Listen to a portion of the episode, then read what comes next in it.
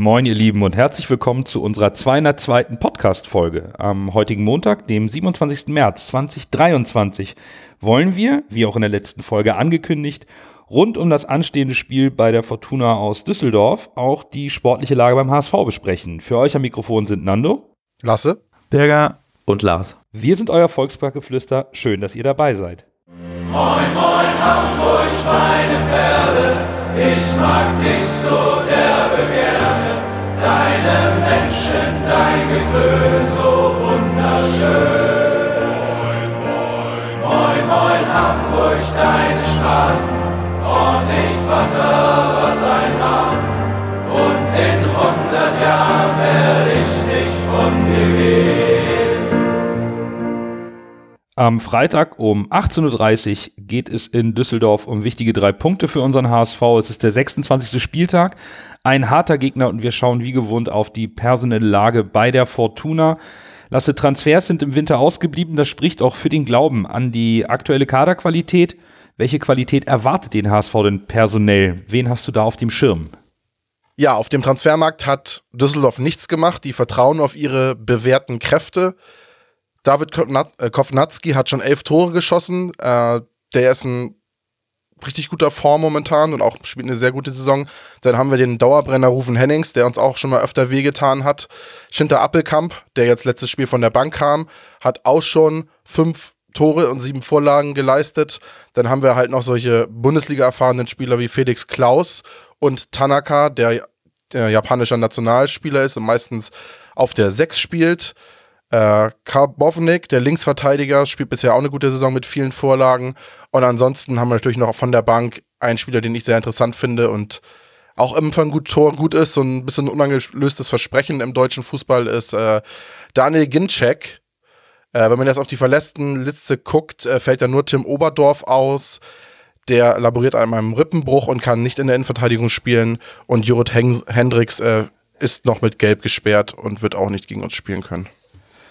Klangvolle Namen, wenig Ausfälle und ein klangvoller Name sitzt auch auf der Trainerbank, denn es ist unser ehemaliger Trainer Daniel Thune. Der ist seit Februar 2022 Cheftrainer bei der Fortuna und ist zumindest, was seinen Punkteschnitt angeht, erfolgreicher in Düsseldorf als zu seiner Zeit beim HSV. Da ist jetzt die Frage, Bürger, hat er auch da sein taktisches Konzept angepasst? Was erwartet den HSV auf der gegnerischen Taktiktafel? Ich weiß nicht, ob er sein taktisches Konzept angepasst hat, denn bei uns war das ja so, dass er oftmals das System gewechselt hat. Ähm, wenn man jetzt guckt, spielt äh, Düsseldorf äh, zu meistens ein 4-4-2 oder ab und zu mal ein, ein 3-5-2, aber weitestgehend klar das 4-4-2. Ich glaube, Tune hat sich da ein System gefunden, wo sich zwei Stürmer auch sehr gut ergänzen, äh, Hennings und äh, Kovnacki, das, äh, oder Kovnatski, äh, das funktioniert. Lasse hat das angesprochen mit, ähm, mit Hendrix und Sobotka und dann, äh, jetzt wo Hendrix ausfällt, denke ich, dass wir Tanaka im, im, Mittelfeld sehen werden. Das sind klangvolle Namen, das sind gute Fußballspieler, das ist eine gute Mannschaft ähm, und die sind nicht äh, unrecht oben äh, mit dabei. Also das wird für mich ein sehr schwieriges Spiel, wo wir eine taktisch disziplinierte Mannschaft erwarten werden. Was hast du denn so aus Y-Scout rausgelesen? Wo liegen denn die besonderen Stärken von Düsseldorf? Viel über die Flügel oder ist es nur aus dem Zentrum, Ballbesitz? Was, was ist da so deren, ja, Signature Move im Offensivspiel? Also ich habe ich hab versucht herauszufinden, ob sie jetzt äh, einfach nur so aus, aus, äh, aus Glück oben dastehen. Die geben die fünf, fünftmeisten Schüsse ab, die fünftmeisten Flanken, äh, haben die meisten Elfmeter rausgeholt mit acht in dieser Saison. Heißt, für mich zeigt das auch an, ähm, an abgewichste Stürmer, die das, äh, die das herausholen, äh, performen auf, auf 43 X, also fast 44 XG, auf 43 Tore. Also die sind vorne nicht unrecht mit dabei. Also das ist halt eine ne Mannschaft, die auch auf den unterliegenden Parametern gut dasteht und nicht ohne einfach äh, einfach so irgendwie nach oben gekrabbelt ist. Da sind schon, da ist schon Gedanke dahinter. Ähm, haben, obwohl die eine Spitzenmannschaft ist, finde ich, dass die mit deren äh, Ballbesitz nicht viel, viel machen, haben nur 53% Ballbesitz im Durchschnitt. Und äh, wenn, man, wenn man guckt, wie, äh, wie intensiv die ins, äh, ins Pressing gehen, ist das auch eher äh, weniger als der HSV, dennoch äh, so in der Mitte der Tabelle mit, mit 9,6 ppda. Also ich glaube, ist, das ist abwechselnd. Das ist, es, da passt sich Tune den Gegner an mit seiner Spielweise, ob das jetzt offensives Pressing ist oder eher diese strukturierte Defensive. Und wir wissen ja, gegen offensives Pressing tun wir uns schwer, gegen strukturierte Defensive können wir uns auch schwer tun. Also ähm, Fortuna wird eine harte Nuss zu knacken. Also zusammenfassend kann man sagen, Fortuna ähm, bestätigt die unterliegenden Parameter und performt so, wie man es erwarten kann, wenn man sich auch die, die Statistiken anguckt und natürlich den Tabellenstand. Dann gucken wir noch mal ganz kurz aufs Rückspiel. Der Kader unverändert, auch kein Trainerwechsel. Das heißt, ähm, mit dem Rückspiel, mit dem Hinblick äh, aufs, aufs, auf, mit dem Rückblick aufs Hinspiel kann man sich ganz hervorragend diesen, dem kommenden Spiel annähern. Das Hinspiel gewann unser HSV zu Hause mit 2 zu 0. Lars, war das Spiel so klar wie das Ergebnis? Hol uns doch nochmal ab. Ja, ich, ich, würde schon sagen, dass das Spiel am Ende, unser Hinspiel im Volksparkstadion, so klar war, wie es das Ergebnis, also es war ein 2 zu 0, dann am Ende auch ähm, auf die Anzeigetafel gebracht hat. Ich würde sogar sagen, es war noch mehr. Es war ein wahnsinnig dominantes Spiel von uns vom HSV. Ähm, wir haben uns in einem Höchstmaß Torchancen erspielt aus dem Spiel heraus. Wenn wir Ballverluste hatten, haben wir mit extrem hohem Pressing zumindest ganz stark in der ersten Halbzeit die Bälle direkt zurückerobert ähm, und Fortuna Düsseldorf eigentlich, was die gegnerische Offensive angeht, sehr, sehr klein gehalten und sehr, sehr konzentriert und vernünftig von unserem 16-Meter-Raum weggehalten. Das sieht man dann am Ende auch daran, dass das Spiel, das 2 zu 0, sich auch tatsächlich in den XG widerspiegelt. Mit 2,01 zu 0,11 ähm, ist das Spiel am Ende abgepfiffen worden. Auch das eine klare, spricht für mich eine klare Sprache, dass es dem HSV im Hinspiel gelungen ist, Fortuna Düsseldorf offensiv klein zu halten und sich selber aus dem Spiel heraus immer wieder Torchancen zu erarbeiten. Was sich so ein bisschen ja auch wie ein roter Faden durch die gesamte HSV-Saison zieht, ist, dass wir solche Spiele, die wir dominant bestreiten und die wir überlegen bestreiten, eben nicht abbinden im Laufe des Spiels, den Sack zumachen, sondern häufig das Spiel lange offen halten, nur in Anführungsstrichen mit einer Eintoreführung in die Schlussviertelstunde gehen, was natürlich immer die Gefahr birgt, egal ob ich gegen einen spielstarken Gegner spiele oder gegen jeden anderen Gegner auch, der immer mal doch, sich doch noch eine Ecke rauskämpft, einen Freistoß aus einer gefährlichen Position hat und plötzlich, zack, steht es doch eins zu eins und man äh, steht so ein bisschen da wie bestellt und nicht abgeholt. Wir haben auch im Hinspiel das 2 zu 0 durch Bakariata tatsächlich in der Nachspielzeit erst gemacht. Ähm, das vielleicht so der einzige Kritikpunkt an der Leistung im Hinspiel, wo man sagen muss, offensiv wäre es mir wirklich lieb, wenn das Spiel ein Muster wäre oder eine Blaupause für unser Spiel am Freitag. Defensiv natürlich von der Performance her auch. Personell kann es das aber einfach gar nicht sein, weil unsere Viererkette im Hinspiel mit Tim Leibold, Bascho Schonlau und Mario Vuskovic auf drei Positionen definitiv nicht so auflaufen wird am Freitag in Düsseldorf. Insofern, unsere Aufgabe wird es sein, das Kreieren von Chancen ähnlich gut hinzubekommen wie im Hinspiel und defensiv die Stabilität eben ähm, mit einem anderen Personal möglichst genauso effizient auf den Platz zu bringen. Darüber werden wir auch später noch einmal sprechen, aber du hast, ähm, als du gesagt hast, es gibt nur einen Kritikpunkt und zwar, dass das Ergebnis erst in der Nachspielzeit festgelegt wurde oder festgemacht wurde, ist, glaube ich, die gute Überleitung für die Länderspielpause und in die sind wir gegangen mit einer etwas, ja, konfusen Stimmung beim HSV. Und da ging es da auch die Kritik innerhalb der Fanszene los. Durch das Unentschieden gegen Kiel ist der HSV auf Platz 3 abgerutscht und hat den direkten Aufstieg nun nicht mehr in der eigenen Hand. Das Spiel gegen Düsseldorf wird schwierig. Bevor wir da aber weitersprechen, machen wir mal den Schwenk zur Stimmung und sportlichen Lage beim HSV. Das erste, was nach dem Spiel gegen Kiel so ein bisschen durch die Hamburger Fanbase schoss, war die Diskussion rund um Tim Walter. Ein Trainerwechsel muss her. Das haben einige andere Mannschaften erfolgreich vorgemacht. Da wurden die Beispiele Bremen, Stuttgart, Schalke genannt. Bevor wir da einsteigen, meine Frage mal an euch. Glaubt ihr, dass beim HSV jetzt ein Trainerwechsel notwendig ist? Das Wort notwendig ist, ist, ist ja immer so ein bisschen Definitionssache. Ich glaube, kurzfristig könnte ein Trainerwechsel sogar ein bisschen Aufschwung bringen. Aber ich kann mir auch vorstellen, dass es mit Tim Walter äh, jetzt noch klappt. Von daher Außerdem äh, die Trainerwechsel und dann alles einreißen, äh, was man sich so die letzten Jahre aufgebaut hat. Von daher eigentlich nein. Ja, die Antwort kann für mich oder lautet für mich auch äh, ganz klares Nein ähm, auf die Frage äh, Notwendigkeiten des Trainerwechsels. Ähm, ich habe, äh, weil ich äh, am vergangenen Wochenende tatsächlich noch ein bisschen da niederlag, ähm, rund um das Kielspiel sehr, sehr wenig ähm, aufgesaugt von Stimmung, Stimmungslage, auch was so von außerhalb meiner eigenen Bubble, meiner eigenen HSV-Bubble kommt. Ähm, insofern bin ich jetzt sogar noch ein bisschen freier ähm, in meiner Herangehensweise an so eine Frage innerhalb meiner Bubble. Ist ähm, ein Trainerwechsel tatsächlich nicht mal als Randthema explizit äh, thematisiert worden. Und für mich ähm, ist es in der gegenwärtigen Position ähm, absolut nicht notwendig. Und ich würde sogar so weit gehen, dass sich für mich die Frage tatsächlich erübrigt. Für mich ist das auch ein Nein. Ich denke auch in einer, in einer Situation, wo wir stehen, das sind noch neun Spiele, es sind noch 27 Punkte zu vergeben. Also da kann noch so viel passieren. Äh, ja, der HSV hat das jetzt momentan nicht in der eigenen Hand, aber mit neun Spielen, da kann auch so viel passieren. Also nein.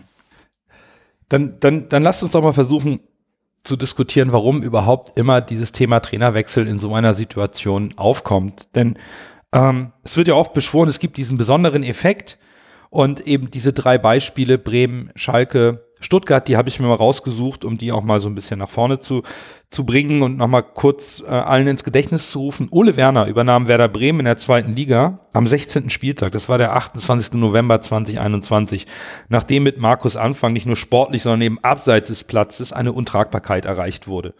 Bremen stand da eben nach diesen 15 Spieltagen auf Platz 10, hatte 11 Punkte Rückstand auf einen direkten Aufstiegsplatz Ole Werner holte dann in 19 Spielen 43 Punkte und es ist bekannt auf Platz 2 und in die Bundesliga. Gramozis wurde eben nach dem 25. Spieltag auf Schalke entlassen im März 22.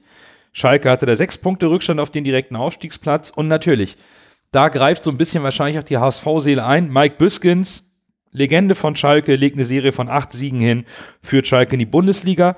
Beim VfB Stuttgart seinerzeit wurde Tim Walter nach dem 18. Spieltag in der Saison 2019-2020 entlassen. Stuttgart war aufgrund des Torfeldes auf Platz 3, punktgleich mit dem HSV, 31 Punkte, drei Punkte hinter Bielefeld.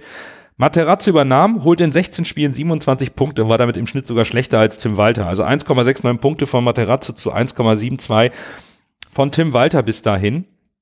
Wenn man also diese drei eben auch innerhalb der HSV-Szene in den sozialen, sozialen Netzwerken diskutierten Beispiele nimmt, dann ist mir diese Aussage Trainerwechsel machen, dann gibt es sofort einen Effekt, die ist mir ein bisschen zu undifferenziert, denn alle drei Vereine hatten völlig unterschiedliche Gründe für den Wechsel, auch andere Ausgangssituationen. Und dann sollten wir uns vielleicht an dieser Stelle auch die Situation des HSV mal vor Augen führen. Wo stehen wir denn? Wir stehen auf Platz drei, ja, aber wir haben ja noch gar nicht abreißen lassen. Deswegen ähm, war stellte sich für mich diese die immerwährende HSV-Frage, wenn es mal gerade nicht läuft, wir müssen den Trainer wechseln, sonst gefährden wir das Saisonziel. Das war mir sehr, sehr weit hergeholt aktuell. Also für mich äh, zählen, wie die meisten Leute natürlich wissen, für mich zählen äh, die unterliegenden Parametern und die zeigen, aus meiner Sicht, dass der HSV dasteht, wo, wozu er auch spielerisch äh, performt hat. Wir haben die zweithöchsten Expected, äh, Expected Goals, wir haben die drittmeisten Tore gemacht, wir, wir äh, outperformen unsere Expected Goals dagegen, da haben wir fünf weniger kassiert, als wir kassieren hätten müssen. Wir sind in, in den offensiven Parametern, sind wir bei den Schüssen vorne, bei den Flanken, beides 1 gegen 1, bei Aktionen im ähm, Elfmeterraum. Wir sind in, in vielen Parametern oben mit dabei, warum ich nicht meine, dass ein Trainerwechsel jetzt äh, einen Effekt haben würde, weil das ist keine Garantie, dass es weitergeht. Wir dürfen auch nicht vergessen, dass wir in den letzten Spielen, also wir haben jetzt schon Heidenheim, wir haben Darmstadt gespielt, auf, auf, aus meiner Sicht kommen auf uns noch zwei sehr schwierige Spiele zu mit Düsseldorf und Pauli. Und, und äh, dann sind das alle Aufgaben, die wir gewinnen müssen, wenn man aufsteigen will. Ja, ähm, ich würde noch mal einen Schritt zurückgehen, Nando, äh, und vielleicht sogar tatsächlich noch mal anknüpfen an die Beispiele, die du genannt hast. Ähm, insbesondere würde ich mir da gerne mal Ole Werner und Werder Bremen rausgreifen. Ähm, denn du hast auch gesagt, unterschiedliche Trainer, Diskussionen, unterschiedliche Trainerwechsel. Sind schwer miteinander zu vergleichen, weil sie ja immer im Einzelfall und im jeweiligen Kontext zu sehen sind. Und das finde ich ist gerade bei Ole Werner ein Paradebeispiel dafür. A, weil die Situation, die zu dem Trainerwechsel geführt hat, so atypisch war, wie sie nur sein kann, mit ähm, der ganzen Geschichte rund um Markus Anfang. Und dann aber auch, weil bei Werder Bremen, zumindest ist das meine Wahrnehmung als Außenstehender, mit Ole Werner überhaupt erst eine, ich sag jetzt mal, konkrete Spielidee, eine konkrete fußballerische Identität in diesen Verein implementiert worden ist. Und zwar mit einer ganz konsequenten Art und Weise der Durchsetzung zu einem deutlich früheren Zeitpunkt der Saison, als wir ihn jetzt haben. Ähm, ergo auch dort auf eine Lernkurve noch eher man bauen konnte, als man das im letzten Saisondrittel im Fall eines Trainerwechsels kann. Und, und diesbezüglich ist für mich tatsächlich, man darf das ruhig, finde ich mal sagen, an dieser Stelle, Werder Bremen auch ein Vorbild. Ähm, man hat sicherlich auch im Zeitpunkt des Wechsels und den Wochen danach, im Zusammenhang mit der Implementierung dieser Spielidee, auch direkt sich auf die Fahne geschrieben, im Fall eines Aufstiegs in die Bundesliga diesem Weg treu zu bleiben. Und das ist für mich, für einen auf, möglichen Aufstiegsfall des HSV, auch ein absolutes Role Model, was ich mit Tim Walter genau so in Hamburg sehen möchte. Ähm, die beiden anderen Beispiele, die du genannt hattest, VfB Stuttgart und Schalke 04, da ist für mich allenfalls Schalke 04 aufgrund der Tatsache, dass dort der Trainerwechsel eben auch am 25. Spieltag, also vergleichbar vom Saisonzeitpunkt her, ähm, stattgefunden hat, am ehesten mit uns vergleichbar, aber eben dann auch wieder nicht, weil wir eben keine ähm, große Lücke haben zu den Aufstiegsplätzen. Wir stehen auf dem Aufstiegsplatz, ähm, der es uns zumindest in der eigenen Hand hält, in die Bundesliga aufzusteigen. Ja, es wäre der Umweg über die Relegation, aber der HSV hat den Aufstieg nicht mehr in der eigenen Hand, ist falsch. Auch den hätten wir als Tabellendritter immer noch in der eigenen Hand. Nicht, dass das mein Wunschplatz wäre, aber es ist so. Und ähm, darf ich ganz kurz ergänzen? Ich meinte damit den, den direkten Aufstieg. Entschuldigung. Das weiß ich. Das der weiß direkt ich. nur auch für alle mit nicht mehr in der eigenen Hand war der direkte Aufstieg, also Platz 1 und 2 gemeint. Das, das war auch gar nicht in, primär an dich gemünzt, sondern auch in, in die in die ich nenne es jetzt mal schwarzmalende Diskussion, die überall im Umfeld des HSV stattfindet. Ähm, da stürzen ja Bauwerke und, und Luftschlösser längst ein. Und ähm, äh, der ein oder andere ist da sicherlich empfänglicher ähm, für, für, solche, für solche Dinge. Insgesamt muss ich ganz ehrlich sagen, ähm, und das ist jetzt vielleicht auch ein Kontrast zu Bürger, dass es weniger an unterliegenden Parametern, also weniger an der Objektivität von Zahlen festzumachen, sondern mehr an der Subjektivität meiner persönlichen Eindrücke. Wir stehen als Gebilde HSV, damit meine ich den Trainer, die Mannschaft, das Gesamtkonstrukt, nach wie vor, auch jetzt in einer Situation, wo wir eben nicht so performen, wie wir uns uns alle wünschen würden, deutlich stabiler und gefestigter da als in jedem der Vorjahre. Ähm, es ist eine Einheit zwischen Trainer und Mannschaft zu sehen. Wir verlieren schwache Spiele nicht automatisch. Das Team auf dem Platz fällt nicht auseinander, wenn es Rückschläge gibt.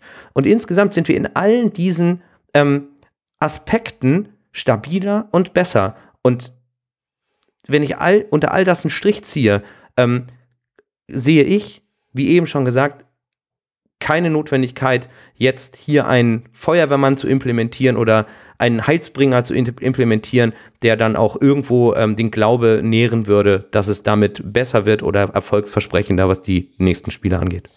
Lars hat schon ganz viel vorweggenommen von der Meinung, die ich auch habe. Ich meine, das, das Thema Role Model und wo will der HSV hin? Was sehen wir am HSV, was sieht der HSV in sich selbst?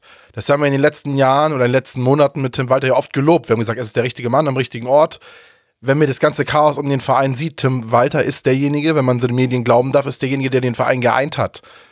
Das war, er, der, er war der Anker, an dem sich alle hochgezogen haben und der hat die, der hält das Chaos von der Mannschaft fern. Von daher, in dem Zuge ist Tim Walter genau der Richtige und in meinen Augen wäre es Wahnsinn, ihn jetzt rauszuwerfen, weil du musst ja erstmal jemanden holen, der es besser macht äh, als er. Und ich meine, wir haben jetzt noch neun Spieltage. Willst du sagen, wir holen jetzt einen anderen Trainer, äh, der jetzt anderen Fußball spielt und dann gewinnen wir plötzlich alle Spiele oder wir stehen auf einmal sicherer in der Abwehr? Das wird ja nicht passieren. Und da der HSV ja sagt, man möchte diesen Weg gehen, auch mit attraktivem Fußball, das hat Bolt ja auch so gesagt, würdest du ja wieder einen ähnlichen Spieler holen, äh, Trainer holen und da gibt es ja eigentlich keinen Sinn, jetzt weiter jetzt auszutauschen. Aber was ich sagen muss, ich kann einigen Kritikern zustimmen, dass sich Tim Walter in manchen Spielen taktisch, gerade gegen Heidenheim und Kaiserslautern, leider nicht gut verhalten hat. Also ich weiß, es gibt kein Fußballsystem auf der Welt, was nicht entschlüsselt ist, in Anführungszeichen. Aber ich finde, Tim Walter ist, wenn du, ich finde, Effort, also Einsatz und, und, und Outcome, das ist beim HSV manchmal ein bisschen eine Diskrepanz. Wenn du auf Gegner triffst, die hochmotiviert sind, auch einigermaßen gute Spieler haben, wie Kaiserslautern oder Heidenheim, und die knacken das Walter-System, dann wird es richtig gefährlich. Und das ist etwas, wo Tim Walter in meinen Augen noch dran arbeiten muss, dass das nicht so oft passiert. Weil, wenn du immer nur wirklich gewinnen kannst oder wirklich gut spielen kannst, wenn zum Beispiel Schonlau dabei ist, wenn der fehlt, bricht plötzlich die Abwehr zusammen oder der andere Spieler fehlt, dann fehlt es in dem Mannschaftsteil. Wenn du nur so punktuell gut sein kannst, dass deine Topspieler fit sind, dann ist das in so einem Aufstiegskampf ja ein Riesenrisiko. Und äh, das ist etwas, wo ich die Kritiker schon verstehen kann.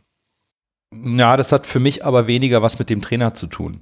Denn ähm, wenn das, äh, wenn die Spieler auf dem Platz die Lösung nicht finden, die sie aber, wo, wo, wo sie schon bewiesen haben, dass sie es eigentlich können, und zwar auch mit diesem Trainer, dann, dann wird ein Trainerwechsel da aus meiner Sicht nicht, nicht viel helfen. Also die, die Kritik daran, dass wir in einigen Spielen nicht gut aussehen, wird mir aktuell zu sehr auf Walterball gemünzt. Und es ähm, hat mit dem Walterball aus meiner Sicht eben nichts zu tun, sondern ich glaube, dass unsere Spieler aktuell nicht so performen, wie sie es individuell und als Mannschaft können. Und natürlich ist der Trainer dann in der Pflicht zu schauen, dass er diese Spieler wieder aufrichtet und dass er es schafft, dass sie auf dem Platz wieder schnellere, bessere Entscheidungen treffen, um lösungsorientierter zu spielen. Aber das System an sich oder die Person des Trainers an sich ähm, ist es aus meiner Sicht da nicht. Ähm, ich verstehe natürlich, dass man immer sich die Beispiele raussucht, bei denen ein Trainerwechsel exzellent funktioniert. Und ich habe mir jetzt nicht die Mühe gemacht, mir alle Trainerwechsel der letzten zwei Jahre anzuschauen, um zu gucken, welcher Trainer besser war. Es gibt aktuell das Beispiel FC St. Pauli, da wurde mit Timo Schulz jemand entlassen, eine Vereinsikone, wo man nicht gedacht hat, dass sie es tun, mit einem No-Name-Trainer implementiert. Der gewinnt erstmal acht Spiele in Folge. Wie nachhaltig ist das? Wissen wir nicht. Aber ja, es ist ein Effekt, wo man einfach sagt, oh, wenn wir das aufmachen, steigen wir auf. Für mich ist es einfach nicht so einfach und für mich ist es nicht immer nur am Trainer festzumachen und ich finde es aktuell ein bisschen schwierig, wenn wir mal die Punkte nicht holen, worüber wir sicher gleich auch nochmal sprechen werden, dann zu sagen, es liegt nur am Trainer oder am Spielsystem, es ist mir, es ist mir an der Stelle zu einfach irgendwo, weil mitten in der Saison oder kurz vor Ende der Saison, ja, der FC Bayern kann das machen, der kann auch 70 Millionen Abfindungen bezahlen und Ablösesummen für einen Trainer in Summe und Gehälter, wir aber nicht und ich sehe da eher eine viel größere Gefahr, jetzt den Trainer auszutauschen, solange er nämlich die Mannschaft noch komplett hinter sich hat.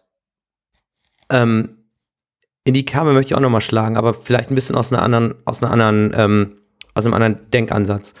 Ich kann ja durchaus nachvollziehen, dass man als erstes immer schaut, wer hält denn hier sportlich die Zügel in der Hand, das ist der Trainer, also krankt ist dort.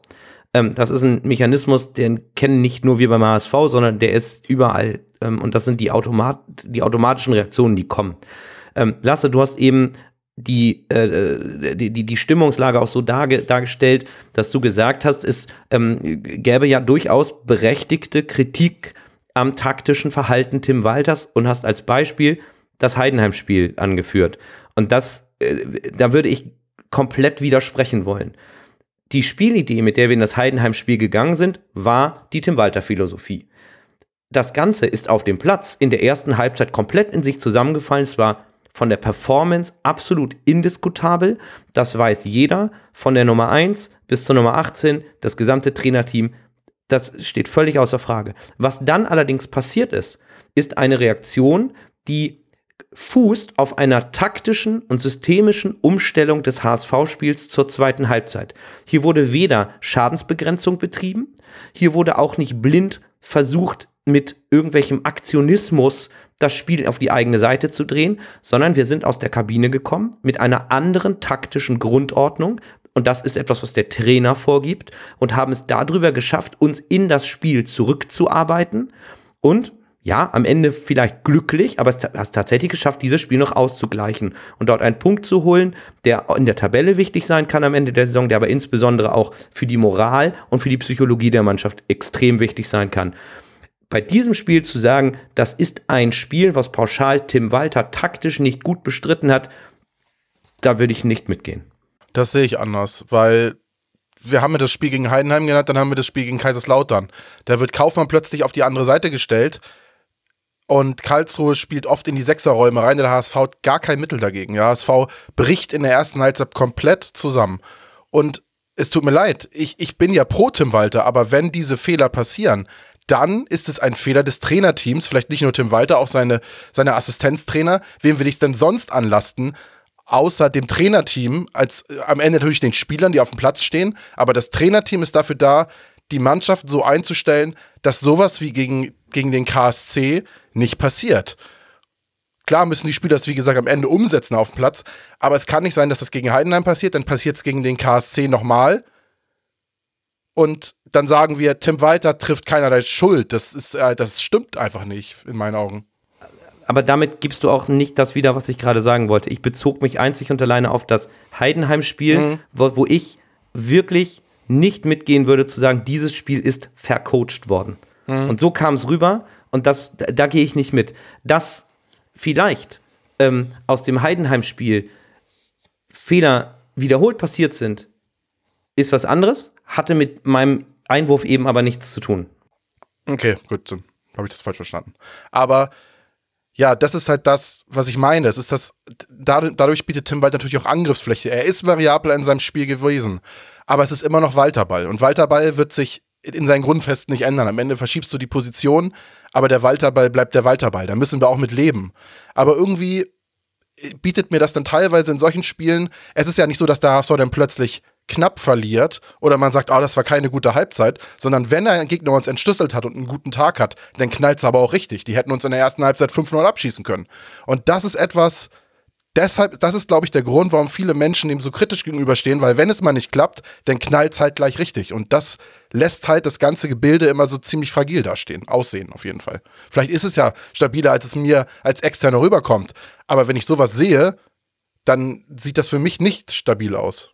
Ich finde, äh, lasse jetzt das, das, das KSC-Spiel, wo wir, ich glaube, wir können uns alle drei einig sein, die erste Halbzeit war im immens schwach vom HSV. Das war richtig, richtig schlecht. Aber was soll ein Tim Walter sonst machen? Der reagiert, als wir 3-0 hinten liegen, wechselt einen Doppeltwechsel in der ersten Halbzeit. Sieben Minuten vor der Pause. Was soll, was soll der als Trainer noch machen? Der kann sich ja nicht selber einwechseln und plötzlich sagen, hier Leute, so machen wir das. Die Mannschaft wurde drauf, ich bin mir hundertprozentig sicher, dass Tim Walter die Mannschaft darauf eingestellt hat, Leute, die kommen mit 120 auf euch zu. Die machen das so und so. Denn KSC zu entschlüsseln ist ja nicht schwierig. Ich glaube, ich bin mir hundertprozentig sicher, dass der HSV das getan hat. Aber dann gewinnt der KSC halt vielleicht den ersten oder zweiten äh, Zweikampf und dann bist du vielleicht ein bisschen shaky. Dann sitzt das, der erste Treffer direkt in den Winkel mit so einem Sonntagsschuss, dann bist du schon hinten dran. Und die Energie pumpt sich dann einfach weiter hoch. Und wir können doch nicht sitzen und sagen, oder jetzt die ganzen Kritiker und so weiter, wir können doch nicht auf der einen Seite sagen, dass Tim Walters Fußball äh, schlecht ist, wenn er sich äh, gegen KSC noch wechselt, er reagiert, er versucht dagegen anzusteuern. Wir verlieren das Spiel am Ende noch knapp. Wir machen unsere zwei Tore. Gegen Heidenheim holen wir noch dieses 3 zu 0 zurück und hätten wir weitergespielt, hätten wir es auch 3-4 gewonnen. Und dann plötzlich auf der anderen Seite, nachdem wir äh, ein Freakspiel haben gegen Kiel, was wir, wenn wir das 100 Mal spielen, gewinnen wir das 98 Mal.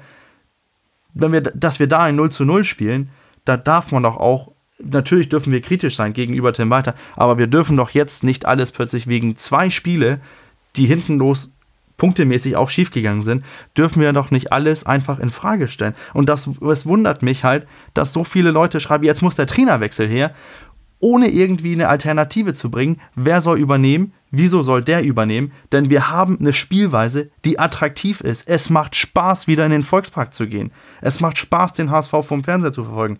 Das war seit Jahren nicht so. Und das ist das Problem. dass wenn es schief geht, sieht es halt immer richtig schlecht aus. Und das ist das, wo die Leute dann sagen, ja, wenn das gegen KSC passiert, denn der, der übernächste Gegner hat auch einigermaßen gute Spieler, spielt ähnlich und dann geht es wieder schief. Und das ist, glaube ich, das, wo die Leute Angst vor haben. Und das ist das, warum wir jetzt in dieser Situation sind und überhaupt darüber diskutieren. Das Spiel gegen Kiel brauchen wir außerdem, das ist ein Freakspiel. Im normalen Spieltag gewinnen wir das 3-0. Aber ist halt nicht passiert. Aber das Spiel würde ich auch explizit ausnehmen. Und, und trotzdem, und obwohl der wilden, der wilden äh, Ausfälle und so weiter, sind wir trotzdem Dritter. Ich glaube, wir müssen vielleicht mal zusammenfassend sagen, dass ähm, es sportlich zu, äh, nicht, aktuell nicht ganz so rund läuft. Aber ähm, ich würde nur in einem Punkt widersprechen. Letzte Saison hatten wir die beste Abwehr der Liga und alle haben befürchtet, dass wir die Schießbruderliga werden unter Tim Walter. Also ähm, der, der Fußball, den Tim Walter spielt, ist sehr wohl auch defensiv fokussiert, aber es gelingt momentan nicht. Denn gehen wir doch mal sachlich nochmal an die Zahlen ran, wie es auch aktuell aussieht. In der Rückrunde hat der HSV weniger Punkte geholt als zum gleichen Zeitpunkt in der Hinrunde. Wir haben jetzt erst 15 Punkte aus acht Spielen geholt, vier Siege, drei Unentschieden, eine Niederlage. In der Hinrunde waren es 18 Punkte, sechs Siege, zwei Niederlagen. Es wirkt halt auf dem Platz aktuell und daher entsteht Kritik und das kann ich nachvollziehen. Es wirkt aktuell nicht so souverän, nicht so konstant, weil wir vor allen Dingen in der Defensive in der Rückrunde deutlich anfälliger sind. Insbesondere dann, wenn Sebastian Schonler ausfällt, dann knallt's. Aber es fehlt eben auch Mario Vuskovic in der Rückrunde. Und ich glaube, dass wir am Ende, wenn es um die Kritik an Tim Walter oder an der Mannschaft oder an der aktuellen sportlichen Situation, wenn wir darüber sprechen, dass wir eher über die mentale Komponente sprechen müssen. Das ist ein Punkt, wo ich zum Beispiel den Trainer als allererstes in die Pflicht nehme, denn für mich ist der Trainer der erste Psychologe im professionellen Mannschaftssport.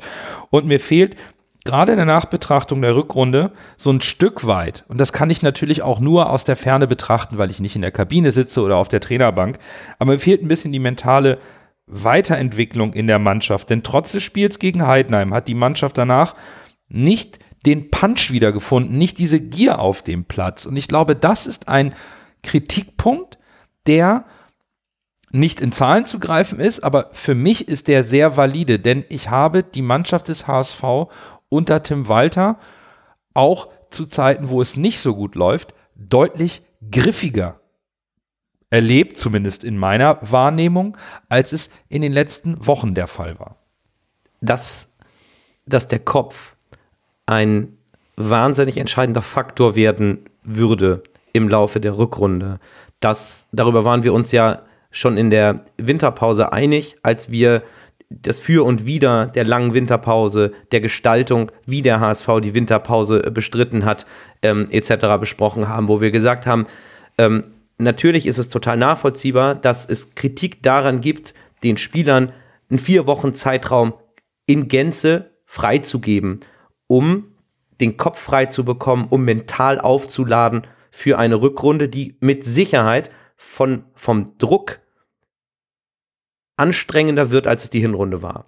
Und ähm, wir haben damals auch äh, auf Holz geklopft und gesagt, es wird Störfaktoren geben in der Rückrunde. Und wir haben gesagt, äh, damals redeten wir über personelle Konstellationen im Vorstand, über Unruhe im Vereinsumfeld etc. Und da haben wir uns gewünscht, dass derartige Störfaktoren keinen übergeordneten Einfluss nehmen würden auf die ähm, Performance der Mannschaft. Und jetzt sind wir ähm, ein paar Monate weiter und wir haben Störfaktoren. Wir haben externe Einflussfaktoren, die auf die Mentalität, auf die psychologische Stärke der Mannschaft eine Wirkung haben.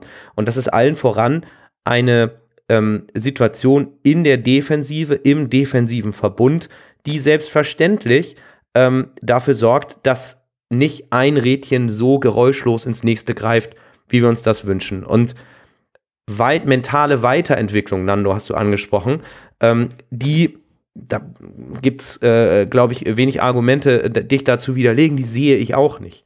Ähm, wichtig scheint mir aber, äh, äh, wichtiger scheint mir aber tatsächlich zu sein, ähm, dass wir gar nicht jetzt gucken, entwickeln wir uns weiter, sondern kommen wir auf den mentalen Stärkepunkt zurück, auf den wir mal waren. Weil ich glaube, wenn wir den erreichen, ähm, dann haben wir diese Grundfeste, um eben externen Störfaktoren, Erschütterungen von außen etc. trotzen zu können. Was mir in den letzten Tagen so ein bisschen, so ein bisschen fehlt, und ich glaube, das ist das, was du mit dem nicht mehr ganz so starken Punch, der, der, der nicht mehr ganz so hundertprozentige Gier ansprichst, ist, dass ähm, diese, diese, diese, ich nenne es jetzt mal Löwenherde, die unsere Mannschaft war in der Hinrunde, wo man immer das Gefühl hat, jeder darf, kann, soll meinetwegen sogar Fehler machen, ähm, aber nicht, um daraus zwingend einzig und alleine zu lernen, sondern auch aus dem Wissen heraus, dass immer und immer und immer ein Mannschaftskollege mit auf dem Platz steht, der den Rücken frei hält, der im Zweifel den Fehler ausbügelt, etc. Mein subjektiver Eindruck aktuell ist, und das ist gerade in Situationen, in denen wir den Ball nicht haben, sondern der Gegner den Ball hat, ist eher so, dass jeder einzelne Spieler ein, zwei, drei Prozent mehr mit sich selbst und seinem eigenen Spiel beschäftigt ist ähm, und darüber das Kollektiv, das Verzahnen, das Ineinandergreifen nicht mehr ganz mit der Selbstverständlichkeit auf dem Platz ähm, äh, passiert, wie das in der Hinrunde der Fall war. Da kommen dann Faktoren wie Sebastian Schonlau als das Sprachrohr und der Spieler, der die Defensive stellt, verbal, durch sein Stellungsspiel, durch seine Präsenz, der bricht auch noch weg. Weiterer Störfaktor. Und ähm, ich würde mich tatsächlich persönlich gar nicht mal an mentaler Weiterentwicklung ähm, orientieren wollen, sondern daran, alles daran zu setzen, und das ist Aufgabe des Trainerteams, da bin ich komplett bei dir, Nando, diese Mechanismen, diese Selbstverständlichkeit wiederzubekommen und jedem einzelnen Spieler zu helfen, über das, den Tellerrand des eigenen Spiels hinaus das Mannschaftstaktische wieder noch selbstverständlicher und damit noch sicherer auf den Platz zu bekommen. Aber eine Komponente dürfen wir dabei auch nicht vergessen, wenn du diese ganzen Selbstverständlichkeiten ansprichst. Wir hatten einen angeschlagenen Jonas Meffert, der sich durch Spiele gequält haben. Dann hatten wir einen Haier, der gesperrt gefehlt hat. Dann mussten wir äh, hier angeschlagen Muheim ersetzen. Katterbach musste reinkommen. Äh, wir haben einen, einen Königsdörfer, der versucht, seine neue Rolle zu finden. Natürlich ist das auch vom Trainerteam. Das sind Entscheidungen getroffen vom Trainerteam. Aber das ist auch da deswegen, warum wir vielleicht fühlen, dass diese Mechanismen, 1, 2, 3 Prozent, dass diese vielleicht fehlen. Es fehlt ein Vuskovic hinten, als, als auch als Leader, als, als Supertalent neben einem Sebastian Schonlauf. Das ist, das ist natürlich ein Unterschied, dass ein Jonas David spielt anstelle von Vuskovic. Natürlich ist das ein Unterschied. Und da, machen, da sollen wir uns nichts vormachen. Und wenn dann, wenn du dazu dann noch plötzlich einen angeschlagenen Meffert hast, einen Haier, der plötzlich gefehlt hat, dann verschwinden diese Mechanismen, besonders in unserer, unserem Aufbauspiel, was im Tim Walter-System enorm wichtig ist. Aber wieso sollten wir plötzlich einfach hohe Bälle schlagen auf Glatzel und hoffen, dass das irgendwie funktioniert? Das ist auch nicht die Lösung. Wir müssen natürlich an unser Spielsystem festhalten, denn das ist das, was wir Fans momentan, wo, wieso wir in den Volkspark kommen oder auch nach Düsseldorf fahren. Ich denke, du hast es gut zusammengefasst, Bürger, aber ich sehe das auch so ein bisschen. Ich meine, wir haben Jonas David, wurde oft, oft kritisiert, aber auch oft von uns gelobt. Und am Ende müssen es halt die Spieler richten, die dann da sind. Dafür ist die Breite des Kaders da. Du kannst nicht sagen, jetzt fehlt David, deshalb verlieren wir ein Spiel. Jetzt fehlt Schoner, deshalb verlieren wir ein Spiel. Am das, Ende das war auch nicht meine müssen Meinung. alle Spieler aus diesem Kader aufsteigen wollen. Und deshalb müssen alle Spieler auch ihre Leistung bringen. Und sich dann dahinter zu verstecken, zu sagen, ja, jetzt ist Vuskovic nicht da, jetzt ist Schonlau nicht da, jetzt ist Haier gesperrt, ein schlechtes Spiel gemacht, das ist mir zu wenig, bin ich ehrlich. Muss ich leider so sagen. Ja, der Trainer ist auch der erste, der Trainer ist auch der erste Psychologe, aber ich, ich, ich weiß jetzt nicht genau, ob es einen HSV-Mannschaftspsychologen gibt. Und äh, vielleicht sitze ich jetzt auch auf dem hohen Ross oder so. Aber ich prädestiniert seit Jahren, nach seit Jahren sage ich, der HSV soll sich einen Experten holen, der die Mannschaft gemeinsam oder die Spieler einzeln. Es gibt da jemanden, aber ich glaube, das ist eher so Zielentwicklung und so der einzelnen Spieler. Das ist kein explizit kein Psychologe. Ich bin der Meinung, es ist ja aber an sich ein Problem im Fußball, dass da auf dem Sektor viel zu wenig gemacht wird. Der HSV ist jetzt im fünften Jahr in einer kritischen Situation und es wird trotzdem irgendwie nicht auf diese psychologische Schiene ge ge gesetzt. Und ich verstehe das nicht, weil das ist am Ende das, was entscheidet. Wir brauchen nicht darüber reden, dass die Spieler kein Fußball spielen können. Am Ende ist es wieder diese selbsterfüllende Prophezeiung, die ich jetzt natürlich mit diesem Podcast ähm, auch ein bisschen beheize. Ich habe momentan ja auch eine negative Einstellung. Aber ich habe in den letzten Jahren einfach aus meiner Gefühlswelt so viel, so oft gedacht, jetzt schaffen wir es. Am Ende hat es doch wieder nicht geklappt. Ich habe halt irgendwie diesen, diesen Optimismus anhand dieser Situation verloren, momentan. Und ich hoffe nicht, dass das der Mannschaft genauso geht. Äh, da muss irgendwie jetzt irgendwas passieren. Und ich hoffe, diese, diese Länderspielpause hilft der Mannschaft dabei. Also, Dieses ähm, Gefühl hast du, was du beschreibst, ich kann das nachvollziehen. Wir sind ja nun alle nicht erst seit gestern HSV-Fans. Allerdings muss man dabei auch sagen, dass es letztes Jahr deutlich schlechter um den HSV stand. Ja, klar. Und die Mannschaft mit Tim Walter einen irrsinnigen Schlussspurt hingelegt hat. Meine Sorge hingegen ist, dass diese aufgebaute Wagenmentalität, diese Löwenherde, dass die anfängt zu wackeln. Weil der Druck ist dieses Jahr wirklich immens. Denn trotz des Fehlens großer Namen wie Schalke und Bremen, als die abgestiegen sind, oder eben auch mal Stuttgart. Und es gibt keinen Namen, Namen, Namen, Favoriten, keinen richtigen Namen, außer eben dem HSV, der noch gesagt hat, wir wollen jetzt aufsteigen. Diese Saison ist von den Ergebnissen her aberwitzig. Letzte Saison hatte der Tabellenführer nach 25 Spielen 48 Punkte. Der zweite und dritte jeweils 47. Das Jahr davor 48 und dreimal 46 und davor 51 45, 44. Mit den 49 Punkten, die der HSV jetzt hat, wäre man also in den letzten drei Jahren auf Platz 1 beziehungsweise Platz 2 zu diesem Zeitpunkt. Auch wenn hier der Vorsprung nicht allzu groß gewesen wäre und es wäre knapp, aber zwei Mannschaften über 50 Punkte zu diesem Zeitpunkt der Saison, das halt schon Wahnsinn. Und ich glaube, dass das den Druck wirklich auf den HSV erhöht. Denn der HSV sieht, dass er sich keinen einzigen Ausrutscher erlauben kann. Und ich glaube schon, dass das, wenn es dann mal nicht rund läuft und eine Mannschaft, du kannst nicht 34 Spiele gewinnen und dann überfällt dich mal eine Mannschaft wie Heidenheim oder danach wie der KSC, dass du im Kopf anfängst zu arbeiten. Und das ist super unangenehm, denn der HSV hat wirklich gesagt, wir wollen aufsteigen, wir sind der Favorit, hat die Rolle angenommen und wird jetzt so unter Druck gesetzt von zwei Mannschaften, die eine Wahnsinnssaison hinlegen mit Heidenheim und Darmstadt, sodass du, obwohl du so stark bist wie noch nie zu diesem Zeitpunkt, trotzdem hinten dran bist. Und ich glaube, das verschärft die Drucksituation immens. Und ja, der Kader ist breit genug und ja, Ausfälle sind keine Ausrede. Aber nichtsdestotrotz, ich finde es wahnwitzig, was da jetzt alles passiert. Und ich glaube, wir haben darüber gesprochen, diese Mentalität, die ist es, die man für den Schlussspurt braucht. Und das ist auch so ein bisschen noch meine Hoffnung. Letztes Jahr hat die Mannschaft unter deutlich schlechteren Voraussetzungen diese Mentalität wieder hervorgeholt. Und darauf setze ich auch dieses Jahr. Wenn wir kurz äh, ein paar Zahlen einwerfen sollen, äh, jetzt mit Expected Points laut äh, Y-Scout, dann hätte die Tabellenführung in Paderborn sein sollen mit 42 Punkten. Auf Platz 2 der KSC mit 42 Punkten. Dann Platz 3 der HSV, verfolgt von St. Pauli. Erst nach Düsseldorf kommt Darmstadt, die jetzt Nummer 1 sind. Die haben nur äh, einen Expected Points von 40 Punkte. Und ganz weit unten kommt Heidenheim mit nur 36,5 Expected Points. Also, da sind Leistungen dabei von Heidenheim und von Darmstadt aber darüber spricht ja keiner. Ja, und ich glaube, am Ende des Tages zeigt genau das, was wir hier gerade erleben, ähm, dass du äh, dich mit, mit drei, vier HSV an einen Tisch setzen kannst und konstruktiv über was passiert hier eigentlich gerade und wie ist die Gefühlslage reden kannst. Und bei drei Personen hast du vier unterschiedliche, ähm, vier unterschiedliche Meinungen und subjektive Empfindungen.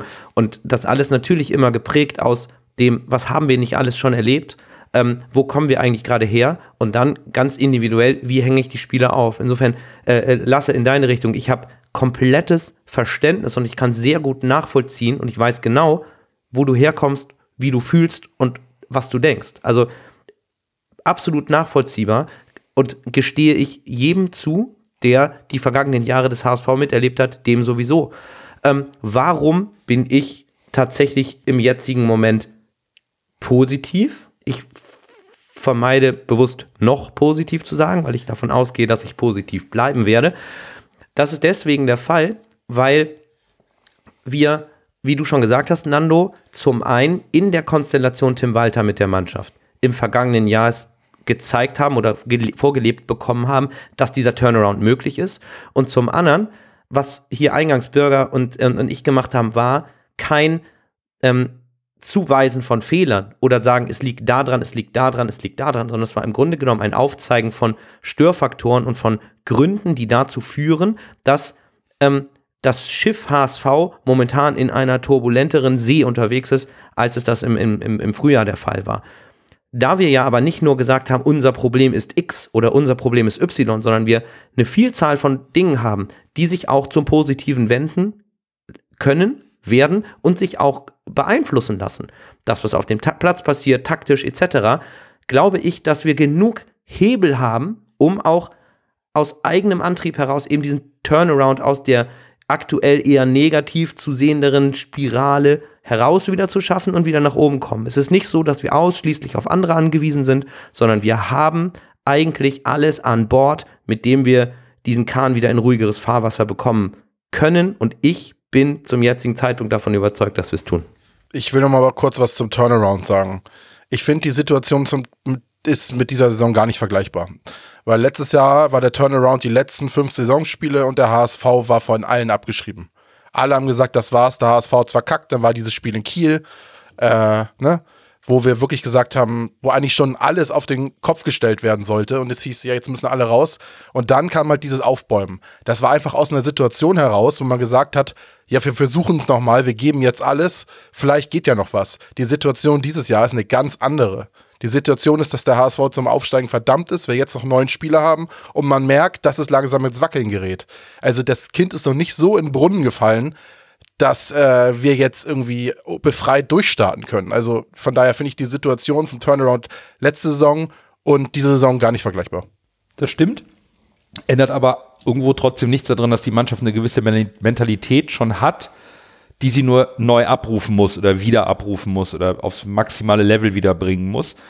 Und wir sagen ja auch immer, es gibt dieses Phänomen beim HSV, wenn die Konkurrenz patzt, dann vergeigt der HSV auch. Und das, das vielleicht spielt es ja auch eine Rolle, wann welche Mannschaft wie vorlegen kann, muss oder nachlegen kann und muss im Endspurt der Saison. Ich denke, das habe ich vorhin so bei euch rausgehört, wir sind uns alle einig, die Top 3 ist so stark, dass sie alle Gegner, die sie noch vor der Brust haben, eben weil sie nicht mehr selbst gegeneinander spielen, schlagen können.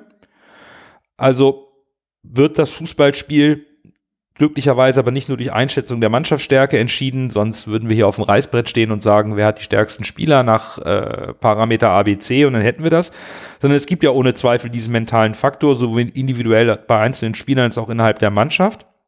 Schauen wir doch mal vielleicht so zum Abschluss einmal in die Zukunft auf diese Spieltagskonstellation. Denn der 34. Spieltag findet geschlossen statt, den ignorieren wir, also Spieltag 26 bis 33.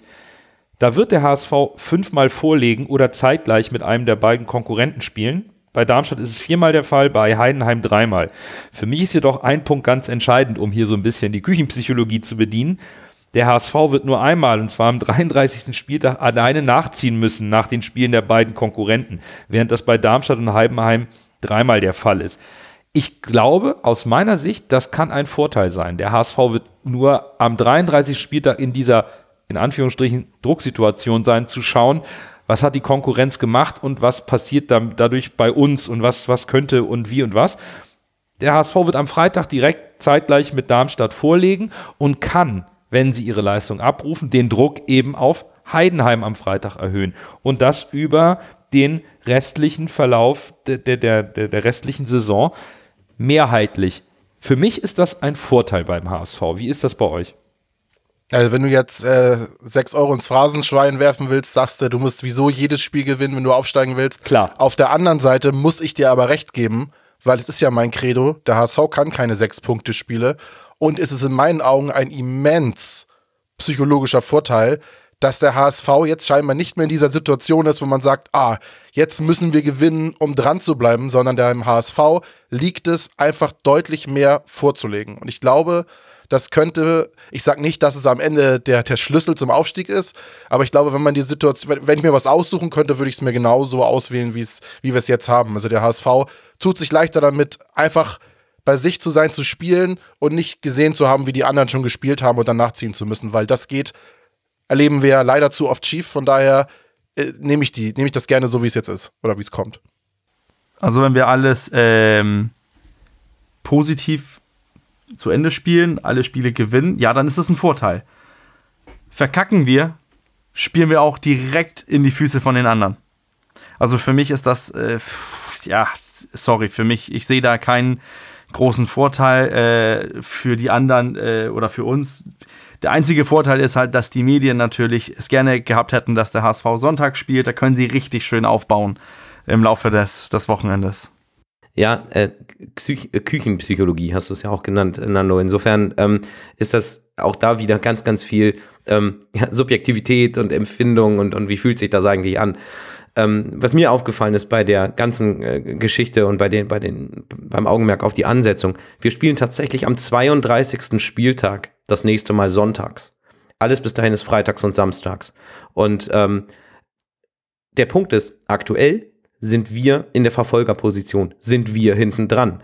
Das bedeutet natürlich, dass wir umgekehrt auch, so kann man es auch lesen, das hat ja äh, Coach gerade auch gemacht, ähm, auch einen großen Druck da rein interpretieren kann, zu sagen, wir müssen, do or die. Ähm, und je weniger Spiele noch auf dem Tableau sind, ist für diejenige Partei, die hinten dran ist, eigentlich die Situation auch bei einem Freitagabend schon eingetreten im Sinne von, wir müssen dieses Spiel gewinnen, nur dann können wir überhaupt noch, ähm, lohnt es sich überhaupt noch zu gucken, was die anderen machen. Das heißt, letztlich ähm, ist es wahrscheinlich so, ich bin dabei lasse, meine, meine subjektive ähm, Wahrnehmung, mein Gefühl sagt mir auch, das fühlt sich besser, schöner, erfolgsversprechender an aus HSV-Sicht, aber unterm Strich ist es wahrscheinlich so, dass ich mir in jeglicher Konstellation das Ganze dann auch so hinstricken kann zu der Story, die ich gerade brauche, ob ich das Gefühl habe, der HSV ist besonders unter Druck oder nicht. Das stimmt. Es war auch mehr so ein netter Nebeneffekt, ein kleiner Nebenpunkt, um das Ganze mal abzurunden. Denn mit all diesen Ansätzen und Argumentationen schauen wir jetzt auch nochmal in die kurzfristige Zukunft, nämlich auf das nächste Spiel in Düsseldorf und kehren nochmal zurück. Jetzt zur nächsten sportlichen Herausforderung, wo der Tabellenvierte den Tabellendritten empfängt, die drittbeste Heimmannschaft gegen die beste Auswärtsmannschaft. Die Fortuna hat in der Rückrunde bisher einen Punkt auf den HSV aufgeholt, also einen mehr geholt. Wir sprechen von einem Topspiel, bei dem uns leider Sebastian Schonlau erneut fehlen wird, wegen seiner Gelbsperre. Und ich glaube, die spannende Frage ist, wird der HSV den Ausfall von Sebastian Schonlau auffangen? Bleibt Tim Walter im 4-2-3-1 und zieht Reis zur Absicherung auf die Doppel-6 wie gegen Kiel? Ich denke, das wird der, neben der personellen Frage, wer Sebastian Schonlau ersetzt, glaube ich, die spannende Frage hier noch sein für das Spiel, oder? Also laut den Eindrücken äh, die die Leute jetzt nach dem äh, Test gegen Braunschweig gesehen haben, sollten wir am besten am liebsten ohne Abwehr spielen und einfach alles nach vorne werfen. Ich denke, ich denke, Tim Walter bleibt sein äh, 4-2-3-1 treu oder 4-3-3 und, und wirft da Montero äh, neben David rein. Und dann, ja, Doppel-6 könnte ich mir eigentlich gut vorstellen. Äh, oder einfach ein, ein, eher flacheres Mittelfeld mit Benes, Reis und, und, ähm, und Meffert und dann die drei gewohnten äh, vorne. Also ich, wieso sollten wir jetzt plötzlich alles umstellen, weil Schonlau einmal ausfällt? Also für mich, ich bleibe dabei und dann das zentrale Mittelfeld vielleicht mit diesen, mit der flachen Dreierkette vorne zu spielen. Ich bin ähm, wenn man mich danach fragt, was ich erwarte, was ähm, am Freitag um 17.30 Uhr über die Ticker geht als Aufstellung, auch bei dir, Bürger, dass ich davon ausgehen würde, dass Tim Walter sich ähm, und dem bisherigen Saisonverlauf taktisch treu bleibt. Ähm, würde man mich nach meinem Wunsch fragen, ähm, würde ich tatsächlich sagen, ich habe das ja vorhin ange, angeteasert, auch als ich ähm, so ein bisschen nochmal auf Heidenheim zurückgeschaut habe und die taktische Anpassung, die wir dort zur zweiten Halbzeit gemacht haben. Ähm, ich äh, kann mir persönlich gut vorstellen, ähm, dass wir mit einer Dreierkette spielen oder aus einem Dreieraufbau agieren, wie wir das in der zweiten Halbzeit in Heidenheim getan haben. Und dann sehe ich tatsächlich als in der Situation mit Sebastian Schonlau, der gesperrt ist, ähm, mit Montero, der sicherlich nicht der in der jetzigen Situation derjenige ist, der dort schon aus Grund einer Sprachbarriere derjenige ist, der dort stellen und, und, und organisieren kann. Jonas David, der auch nicht der geborene Typ davor ist, ähm, Haya auch nicht. Ich würde tatsächlich Jonas Meffert als zentraler Aufbauspieler, als Zentralverteidiger, dritter Innenverteidiger in, in der Kette sehen, in der Dreierkette, dann flankiert von zwei von den dreien, David Montero Haya. Ähm, und dann eben aus diesem Aufbau heraus, ähnlich wie wir das ähm, in der zweiten Halbzeit in Heidenheim gemacht haben, zu spielen. Ähm, allein der Glaube fehlt, dass es tatsächlich auf dem Platz so passieren wird. Aber ich sehe tatsächlich darin dann den Vorteil, dass wir den geborenen Kommunikator, den wir auf dem Platz noch haben, der ist nämlich Merfo für mich, der ist derjenige, der stellt und macht rund um sich rum. Wenn man ihn beim Spiel mal sieht, eben aus der zentral defensiven Position heraus agieren lassen könnten. Stichwort hinten stellt vorne. Ähm, das hat aber Tim Walter äh, weder gegen Braunschweig zumindest mal angetestet oder, oder gemacht. Ähm, das käme komplett aus dem Nichts. Deswegen glaube ich da nicht dran. Als Gedankenanstoß würde ich es aber trotzdem hier ganz gerne mal zur Diskussion stellen. Ich habe das Testspiel gegen Braunschweig gesehen. Und wenn sich Tim Walter dafür entscheidet, David und Montero zusammen in der Innenverteidigung gegen Düsseldorf aufzustellen, habe ich wirklich Bauchschmerzen, bin ich ehrlich. Ich weiß, es ist ein Testspiel und wenn man Twitter glauben darf, äh, Sack hat ein Testspiel 0,0% Aussagekraft, sehe ich anders. Ich kann verstehen, wenn du ein super Testspiel spielst, dass es plötzlich unter Drucksituationen im Spiel schle äh, äh, äh, schlechter wird. Aber ich sehe nicht, dass wenn es schon im Testspiel gegen Braunschweig, die auch mit ihrer B11 angetreten ist, wenn du da schon so wackelig bist und gerade im Defensivbereich so wenig eingespielt bist, dass es dann in einem so wichtigen Spiel wie Düsseldorf, was ein Schlüsselspiel wird in meinen Augen, dass plötzlich die Harmonie zwischen diesen beiden Spielern da sein wird. Ich sehe nicht, warum das plötzlich aus dem Nichts äh, klappen sollte. Hoffentlich wird mich die Mannschaft Lügen strafen und die beiden harmonieren so gut wie noch nie. Aber äh, auch wenn ich dann höre, dass Tim Walter nach dem Testspiel Montero explizit äh, kritisiert, dann fände ich es schon ein bisschen verrückt, wenn er, wenn er die beiden im Testspiel spielen lässt. Es funktioniert nicht, er kritisiert den einen, es dann im T Pflichtspiel gegen Düsseldorf wieder so macht. Also, das fände ich ein bisschen sehr risikoreich. Von daher rechne ich tatsächlich mit einer Dreierkette. In welcher Kombination das da jetzt genau äh, aufgestellt wird, mag ich nicht, mag ich nur zu vermuten, kann ich jetzt nicht auch nicht äh, voraussagen. Aber ich glaube tatsächlich, dass er nicht äh, das Risiko gehen wird und den von Ihnen äh, kritisierten Montero zusammen mit David äh, zum, dem, den, den Leuten zum Fraß vorwerfen wird, sondern ich glaube, er wird mit Dreierkette spielen. Also bei mir ist es jetzt mal personell ganz unabhängig davon, wer ähm, Sebastian Schonlauf vertritt, bin ich ein bisschen anders rangegangen. Ähm, Fortuna Düsseldorf kann mit einem Sieg auf vier Punkte an uns heranrücken und das wird wahrscheinlich auch eine der wenigen Chancen sein für die Verfolger, ähm, überhaupt Boden gut zu machen auf die Top 3. Von daher, Düsseldorf, ich erwarte, dass sie uns attackieren und voll auf Sieg spielen. Und dann wird aus meiner Sicht aufgrund des Fehlens von Sebastian Schonlau unser Mittelfeld gefragt sein, dass man sie geschlossen anläuft, auch ohne die ordnende Hand des Kapitäns.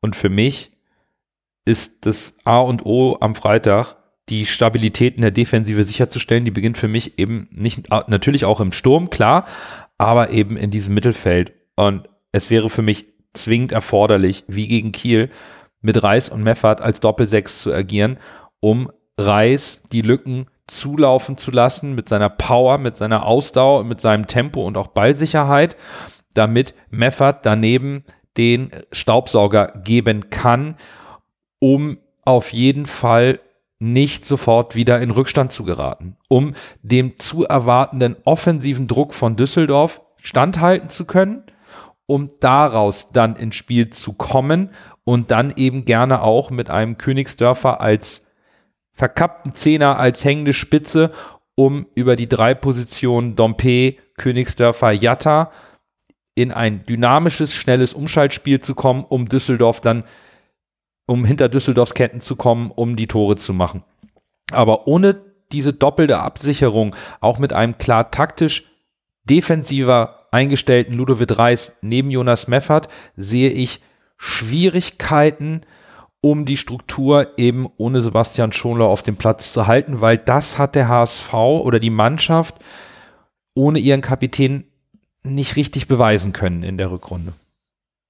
So eine, eine Sache noch so, äh, bevor wir zum letzten Punkt kommen. Äh, ich kenne, ich, ich, ich habe das Gefühl, dass es bei keinem Verein sind Testspiele so wichtig wie beim HSV.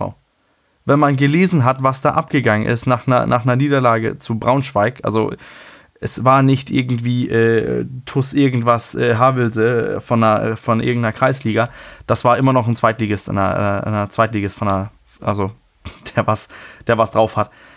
Kein kein Verein ist das so wichtig. Kiel hat 3 zu 0 gegen äh, Aarhus verloren. Da, ich habe nichts gesehen auf Twitter wegen Kiel, dass die da zu Hause 3-0 auseinandergenommen ist von einer dänischen Mannschaft. Also, wir wissen nicht, was die Vorgaben waren. Wir wissen nicht, worum es im Testspiel ging. ob es um das Aufbauspiel ging, ging es um die Offensive, wollten wir was ganz Neues probieren. Wie gesagt, ich habe das Spiel nicht gesehen. Natürlich zeigen Testspiele auch, ob das spielerisch gut läuft oder nicht. Und Lasse hat das angesprochen, die Relationen. Aber bitte, bitte, bitte denkt immer dran, es sind Testspiele. Da testet man Sachen. Es ist ziemlich genau zwei Monate her, oder etwas mehr als zwei Monate, dass wir kurz vorm ersten Spiel nach der langen Länderspielpause, ich glaube 4-0 gegen 1. FC Köln auf den Deckel bekommen haben und dann ein paar Tage später, ich glaube sechs Stück vom SC Freiburg eingeschenkt bekommen haben. Und da äh, war auch der Abgesang auf jegliche Form des defensiven Bemühens beim HSV sofort groß. Ähm, Lasse, verstehe es nicht falsch, es geht überhaupt nicht negativ in deine Richtung. Aber Ja, aber war, war das vorm, vorm Braunschweig-Spiel? ja, ja. Ja. das Braunschweig-Spiel hätten wir aber auch 4-0 verlieren können. ähm, will sagen, wir haben damals schon gesagt, Testspiele ähm, sind die Ergebnisse nicht so wichtig. Ähm, Ergebnisse sind wichtig dann in den Spielen. Und das haben wir irgendwie damals umgesetzt. Und äh, das, ich tue mich wirklich mit Testspielen und dem, der Interpretation von Testspielen im Sinne von, da ist der so und so schlecht angelaufen, das kann ja nichts werden, ähnlich schwer wie Burger. Ja, aber also die Kombination mit dem Braunschweig-Spiel funktioniert nicht. Da hat das HSV in den Testspielen katastrophal in der Defensive gespielt und das Braunschweig-Spiel war genauso äh, katastrophal. Und wenn du Pech hast, verlierst du das. Das ist das erste Saisonspiel. Also, weiß ich nicht. Da finde ich, kann man die Parallelen nicht ziehen. Aber natürlich sind Pflichtspiele und Testspiele zwei unterschiedliche Dinge. Da gebe ich euch ja prinzipiell recht. Nur ich finde immer dieses, was Bürger sagt, dass Testspiele beim HSV so wichtig sind wie bei keinem anderen Verein die Leute mögen übertreiben, aber das ist natürlich auch so, weil wir in der HSV-Bubble unterwegs sind, haben wir den meisten Fokus auf den HSV. Das wird bei anderen Vereinen nicht genauso sein. Ich habe halt, halt Probleme bei mir damit, dass wenn äh, es schon im Training oder in Testspielen nicht funktioniert, woher soll es dann plötzlich in, in Pflichtspielen kommen? Ich kann verstehen, dass du sagst, du spielst super Testspiele, weil du da locker aufspielen kannst, es geht um nichts und in den Pflichtspielen verkackst du. Das verstehe das verstehe ich. Aber umgekehrt kann ich nicht verstehen, dass du plötzlich sagst, ja, wenn du locker aufspielen kannst, funktioniert es nicht, weil du zu wenig Druck hast. Und unter Druck bist du dann plötzlich super.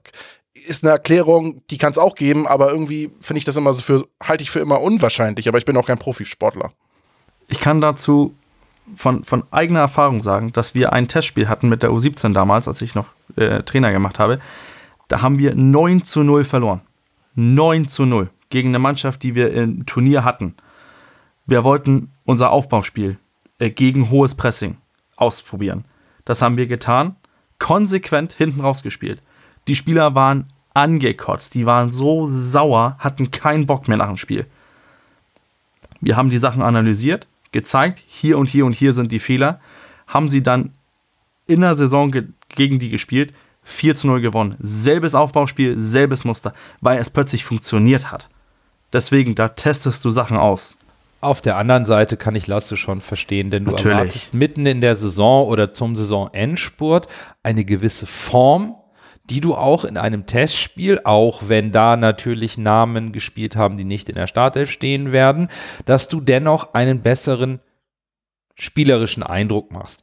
Aber der HSV kann uns am Freitag Lügen strafen von und, und das alles besser machen und dann sind wir auch wieder sehr zufrieden. Aber ich denke, die Diskussion in dieser Folge hat schon gezeigt, dass es an der einen oder anderen Stelle nicht mehr ganz so gut um das Wohlbefinden der HSV-Seele bestellt ist aktuell. Und lasst uns einfach zum Abschluss nochmal auf den 26. Spieltag schauen, denn da gibt es noch ein paar Spiele, die nicht unspannend sind. Der FC St. Pauli hat die große Chance, zu Hause gegen Regensburg seine Serie auszubauen auf neun Siege in Folge. Sehr interessant. Einer unserer Konkurrenten, FC Heidenheim, wird beim FCK gefordert sein. Und das sind zwei Duelle, da werde ich schon mein Augenmerk drauf richten, weil man natürlich jetzt schauen wird, wie lange hält das St. Pauli Rückrundenmärchen an und wie gut kommt Heidenheim jetzt mit dem Druck zurecht. Ja, der HSV und Heidenheim haben also schwere Auswärtsspiele. Und ähm, ja, der Blick auf den Spielplan zeigt dann, dass Darmstadt 98 am Freitagabend auswärts auch antreten muss, aber halt in Nürnberg, wo ich jetzt mal sagen würde, ohne dass das despektierlich äh, gemeint ist, da hängen die Trauben nicht ganz so hoch wie am Betzenberg ähm, oder in Düsseldorf. Und das könnte natürlich die Chance sein für die Linien, ähm, Boden gut zu machen, ähm, wenn man sich gut vorstellen kann, dass äh, zumindest nicht beide, der HSV und Heidenheim, auswärts ihre äh, Spiele siegreich bestreiten würden. Ähm, ich hoffe natürlich, dass Darmstadt ähm, auf der viel zitierten Bananenschale ähm, durchaus äh, ins Straucheln kommt. Allein mir fehlt leider der Glaube. Ja, die Spiele, wo es wirklich um was geht, habt ihr ja gerade schon erwähnt. Wobei, äh, komm mal nur zurück, bei den anderen Spielen geht es natürlich auch was, und zwar gegen den Abstieg. Und das ist Magdeburg gegen Hansa Rostock, Ostduell. Äh, ich glaube, da wird es richtig heiß hergehen. Also, das ist ein Spiel, was ich mir auf jeden Fall reinziehen werde. So als äh, im Abstiegskampf neutraler Zuschauer. Ja, für mich äh, sind die beiden Freitagsspiele die, die entscheidenden am Wochenende. Also Darmstadt könnte sich da äh, natürlich abhängig davon, wie wir spielen und wie Heidenheim spielt, aber könnte sich da auch ein bisschen absetzen. Für mich sind die haushoher Favorit gegen Nürnberg, die müssen da gewinnen. Ähm, dann natürlich unser Spiel auswärts äh, gegen Düsseldorf und dann, wie gesagt, Heidenheim, Lautern, das kann auch ein Knüller werden. Aber mal sehen, was, äh, was am Ende rauskommt. Das Wichtigste ist für mich, dass wir drei Punkte holen. Das wird schwer genug. So ist es. Also, auf in den Endspurt, das soll es für diese Folge gewesen sein. In dieser Woche erwarten wir noch das Urteil im Dopingprozess von Mario Vuskovic und auch die Hauptversammlung der HSV Fußball AG schreibt erneut unschöne Geschichten in den Medien. Beides Themen, wo wir die Befürchtung haben, dass uns das neben der sportlichen Anspannung noch eine Weile begleiten wird. Aber gut, das sehen wir dann. Fokus geht jetzt auf das Spiel in Düsseldorf. Euch allen vielen Dank fürs Zuhören. Wir hören uns wie gewohnt nächste Woche wieder nach dem Spiel in Düsseldorf. Bis dahin, bleibt gesund und nur der HSV.